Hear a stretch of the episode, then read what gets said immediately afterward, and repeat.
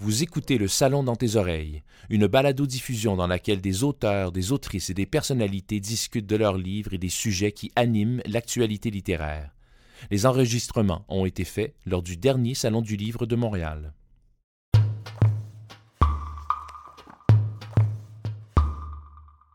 La Noé des forêts était flanquée par la marche et solide sur ses eaux. Viande coriace, sûrement, et filandreuse, mais embaumée des territoires qui l'ont nourrie. L'ours pense au tas d'os des lièvres, à la carne des ratons engraissés aux charognes, à l'acidité des écorces, des petits fruits, des feuilles de cèdre. Plie la rivière, c'est l'histoire d'une chasse à l'ours qui se déroule sur trois générations différentes. On y retrouve le personnage de Noé qu'on a vu dans Oz, dans Le corps des bêtes, on la voit naître dans Blanc Résine, puis on la retrouve ici on la voit à deux âges de sa vie. D'abord, quand elle est adulte et qu'elle rencontre un ours réel dans la forêt. Ensuite, quand elle est enfant, puis qu'elle rencontre un ours euh, symbolique qui prend la forme d'un marchand de bonbons. Ça va être donc l'histoire de, chasse qui vont se, chevaucher, en fait, dans les différentes temporalités. Puis, l'idée derrière le projet, c'est vraiment de mettre l'avant que dans une chasse, parfois, euh, tout le monde est un peu prédateur et tout le monde est un peu la proie aussi. Il m'est venu l'idée d'écrire ce livre euh, en visitant le Jardin des plantes à Paris.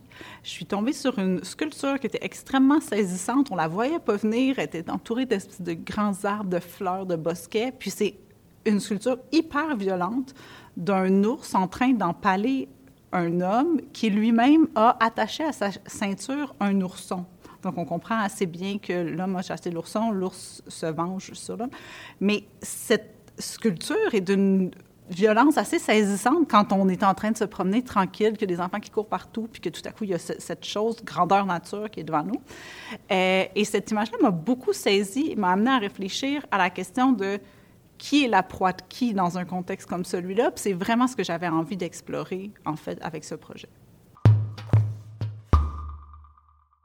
Il y a plusieurs rencontres qui constituent un parcours d'auteur. Euh, c'est sûr que je ne serais pas écrivaine sans les professeurs que j'ai eus au secondaire qui m'ont en fait, que ce soit de ma professeure de maths, Mme Cochon, à mon professeur de français de secondaire 5, M. Julien, à toutes les autres professeurs de français avant qui ont été tellement patientes, c'est tous des gens qui ont accepté et, valorisé le, temps que je mettais à l'écriture. Mais c'est sûr qu'ensuite, bon, Pascal Brissette, qui a été mon professeur, mon premier éditeur, mon mari, euh, a été une figure très importante dans euh, le développement de ma carrière. Puis plus récemment, bien, Pierre Filion, qui est maintenant mon éditeur, puis qui m'apprend l'impression artisanale, qui m'apprend toutes sortes de, techniques autour du livre, autres que seulement dans l'écriture. C'est toutes des personnes extrêmement importantes dans mon parcours. Puis il y a aussi euh, Chloé Deschamps en France, qui est mon éditrice chez Grasset, qui joue aussi un rôle c'est des gens qui ont cru tôt en moi puis qui m'ont accompagné depuis le début. Puis ça, ben un parcours d'écrivain, ça se construit pas tout seul. Il se demande quel goût a la cuisse de l'animal, s'il faut fouiller longtemps ses cuirs pour atteindre ses chairs.